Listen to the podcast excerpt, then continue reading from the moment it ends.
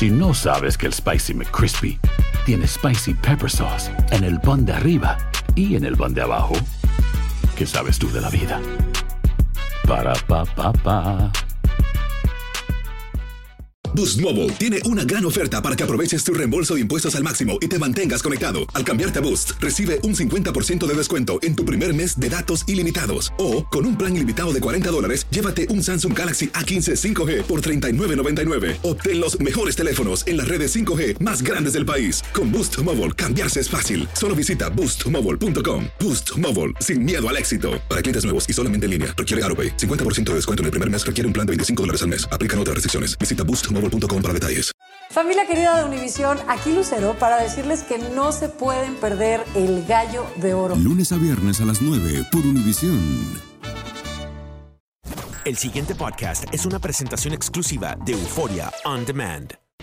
Bueno, arrancamos rapidito amigos. Antes de pasar a los temas, acaba de salir la información de que el presidente interino de la Comisión Estatal de Elecciones, Nicolás Gautier, refirió esta tarde al Departamento de Justicia los tres informes rendidos por los miembros de un comité interno de la comisión que investigó la controversia del chat de WhatsApp del Partido Nuevo Progresista, el famoso chat eh, que se llevó enredado al expresidente fugaz Ramos, eh, Rafael Ramos Sáenz de la comisión y ex juez también, también se lo llevó enredado de la judicatura.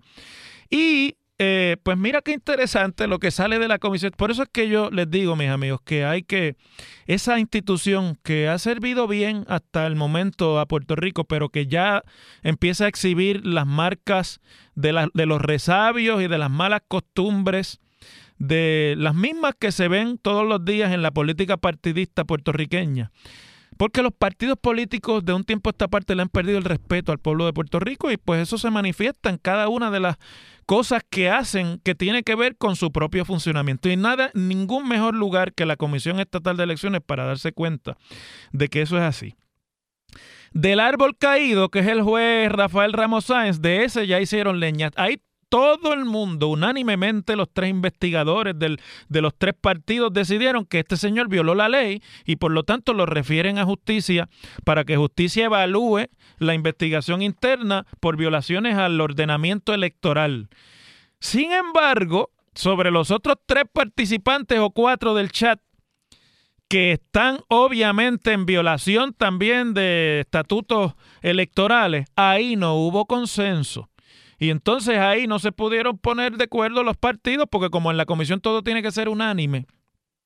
Y si no es unánime, pasa que lo decide el presidente, pero en este caso este presidente es un presidente de carambola, porque era el, primer, el segundo vicepresidente que no le tocaba a él ni presidir ni nada, pero como en el Partido Nuevo lo que ha habido es una implosión interna, no hay presidente ni primer vicepresidente, le tocó a Nicolás Gautier, que es el, primer vice, el segundo vicepresidente por ser del Partido Popular, y ese pues no se va a meter en un lío porque lleva toda su vida allí y todos esos son los compañeros de trabajo con los que él ha estado toda la vida allí trabajando. Pues entonces, en cuanto a los otros tres, lo que han hecho es mandarle los informes a justicia para que sea justicia quien determine si hubo o no violaciones a los estatutos legales eh, electorales en Puerto Rico porque la comisión no se pudo poner de acuerdo y la, la, ley dice que cuando los comisionados no se pueden poner de acuerdo toca al presidente, pero bueno, han pasado en la papa caliente en esos casos. Lo que sí es que al ex juez Rafael Ramos Sáenz pues lo han pasado por la piedra, que es un árbol caído ya, ya no es juez no es presidente de la comisión y eventualmente es aquí quizá el más inocente de todos los que cayeron en esto, el que habló de más y por el cual y por su imprudencia se llegó a saber toda la podredumbre alrededor de las acusaciones que le costó el puesto al secretario de la gobernación, a la subsecretaria de la gobernación y que ha debido costarle el puesto a la comisionada electoral del PNP eh, Norma Burgos, pero en el PNP todo está en ascuas, a ver si se consiguen los votos en la legislatura para el presupuesto y mientras eso pasa, pues no pasa nada en el resto del PNP.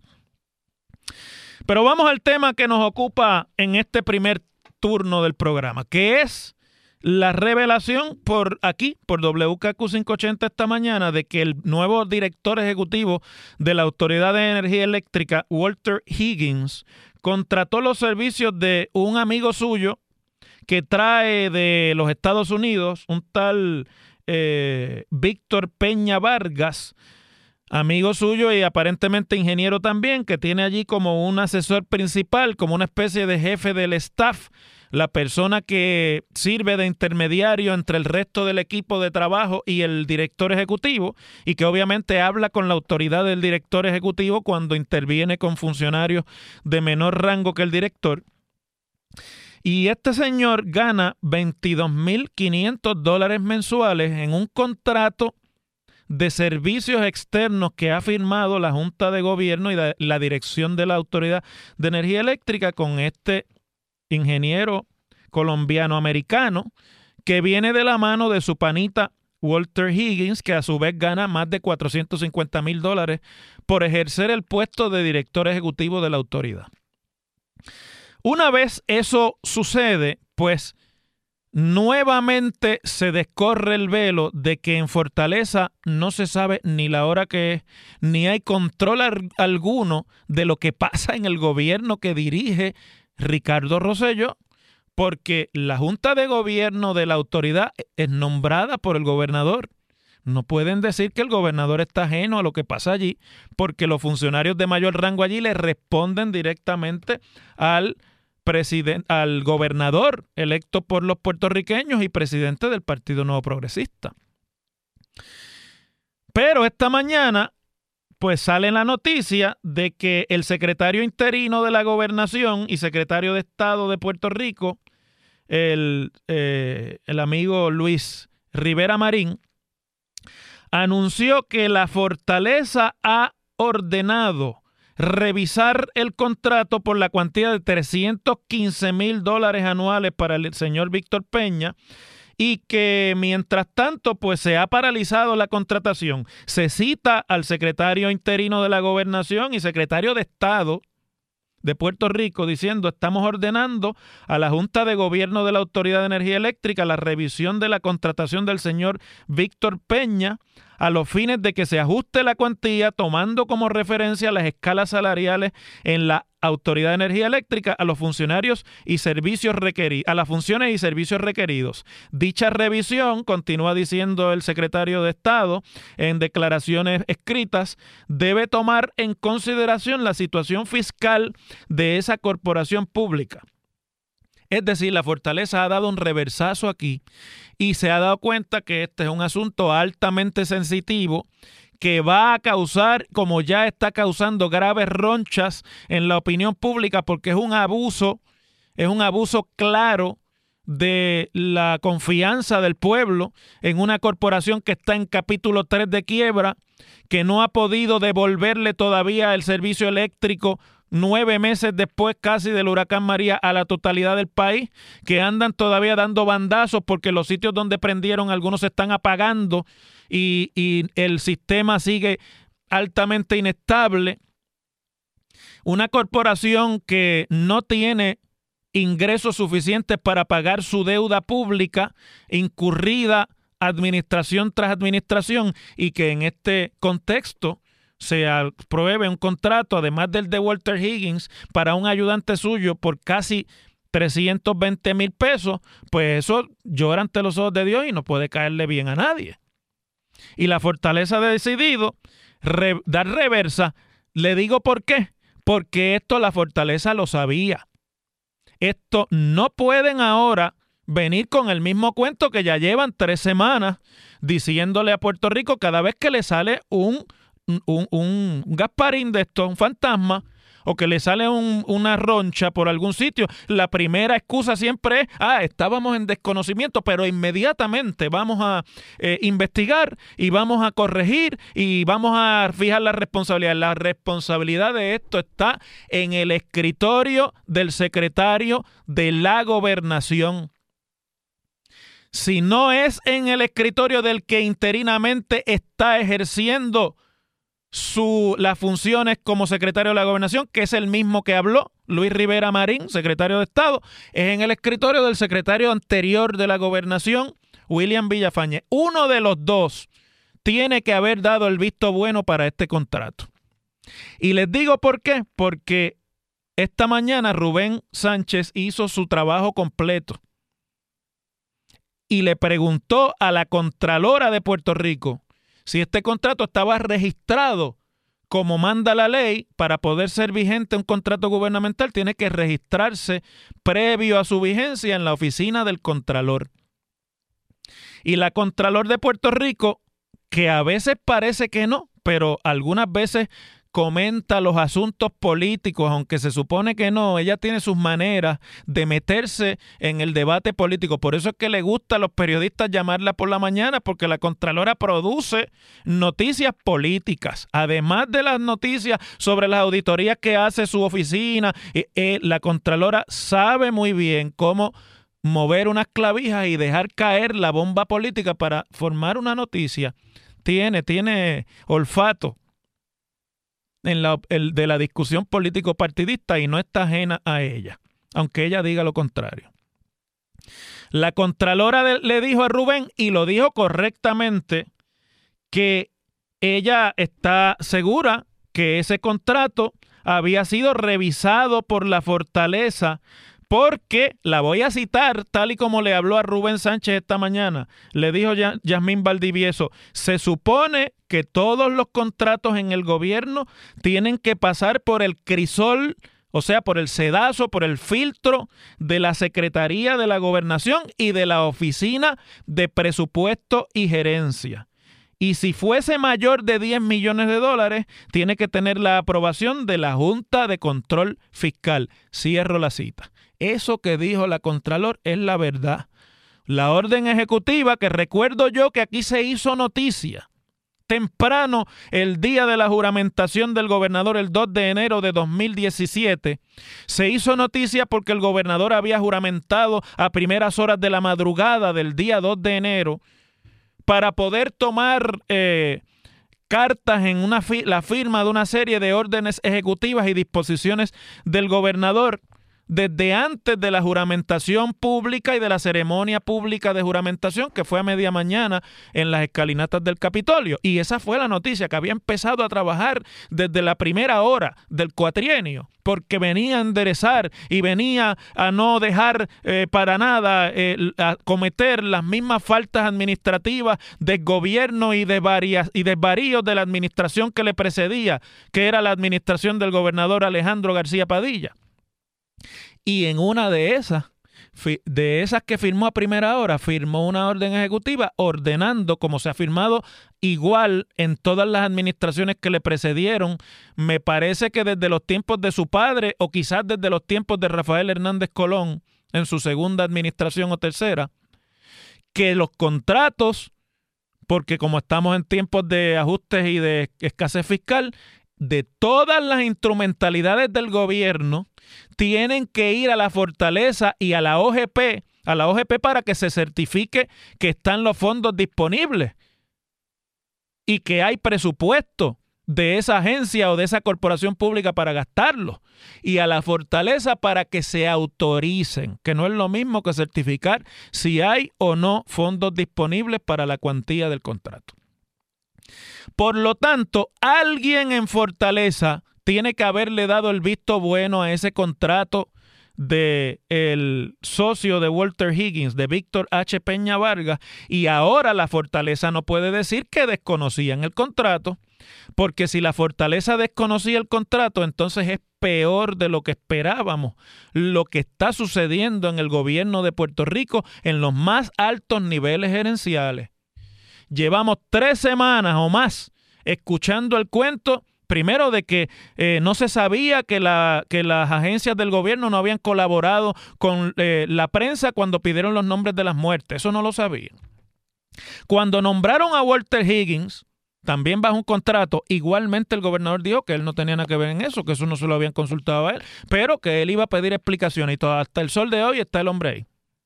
Y ahora no pueden decir que no sabían de la contratación, porque si no sabían de la contratación, están desconociendo la orden ejecutiva firmada por el propio gobernador exigiendo que se pase por fortaleza y por el filtro de la oficina del secretario de la gobernación las contrataciones en el gobierno de Puerto Rico. Yo creo que ya está bueno de estar mintiendo y de estar jugando este, esta nueva versión de la gallinita ciega política en Puerto Rico. Respeten de una vez al pueblo puertorriqueño y respeten a los medios de comunicación y a la opinión pública. No sean descarados.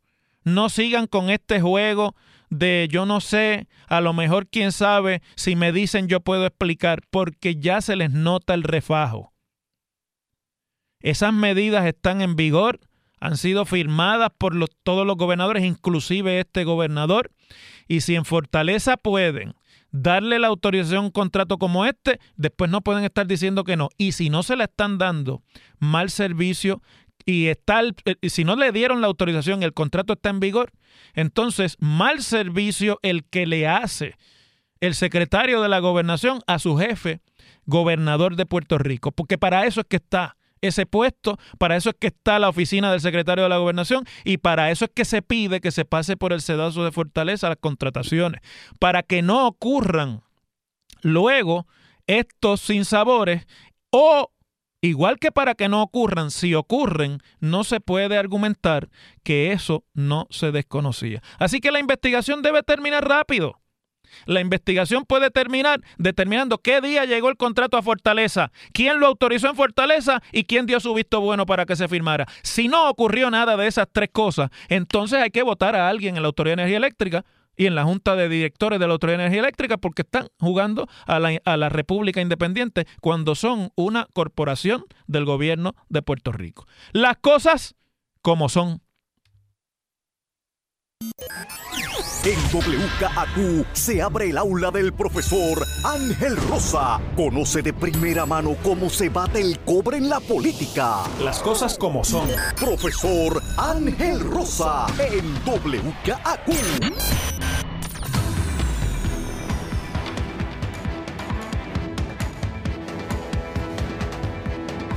Bueno, una cuarta acusada por el eh, de fraude en el esquema de fraude por 10 millones de dólares en el Departamento de Recreación y Deportes bajo la administración de Alejandro García Padilla. Cambió su declaración para hacerse culpable ante el juez federal Marcos López luego de llegar a un acuerdo con la fiscalía. Cambió su declaración y se declaró culpable.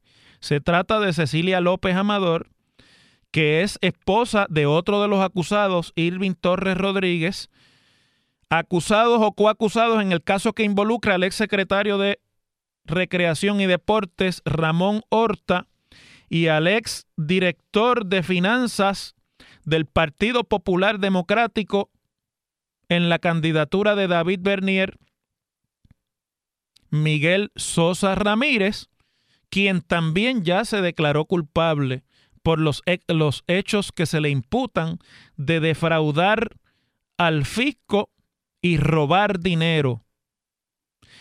Quedan aún sin hacer alegación de culpabilidad, además del señor Irving Torres Rodríguez, el exsecretario Ramón Horta. Esos son los dos que quedan.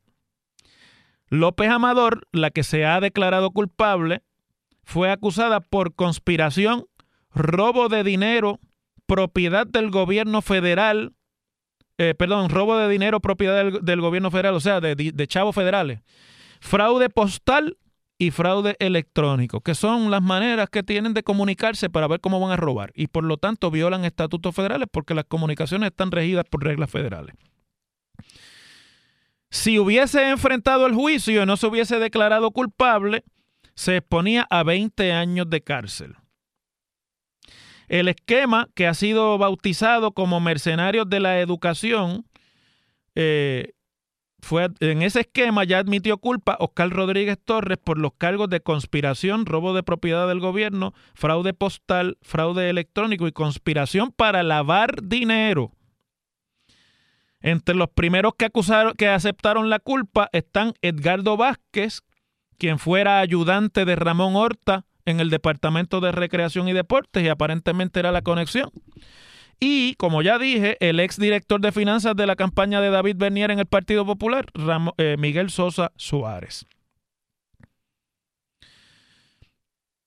Yo no soy abogado, pero si usted me pregunta a mí, el cerco se les está cerrando a los dos que quedan y evidentemente esto es bien cuesta arriba para sobrevivir. Claro está que ante el ordenamiento jurídico todo el mundo tiene derecho a la presunción de inocencia y usted podrá obviamente argumentar su inocencia y defenderse en corte abierta cuando llegue el momento. Eh, tendrá que demostrar Horta que él no conocía del esquema y que las cosas que dijo por texto y que obran en el expediente eh, sumario de las acusaciones no las dijo por lo que se piensa que las dijo y que no querían decir lo que él lo que la fiscalía dice que querían decir, pero está cuesta arriba cuando todos los demás se van declarando culpables y las declaraciones de culpabilidad, sobre todo en el en el plano en el sistema federal, no se dan porque sí. Se dan porque la evidencia es abrumadora y por recomendación de los abogados, los, los acusados se declaran culpables para cooperar con la fiscalía. Y eso quiere decir que a cambio de rebajarle la pena por haberse declarado culpable, pues le rebajan también las penas o los cargos por los cuales se le somete acusación.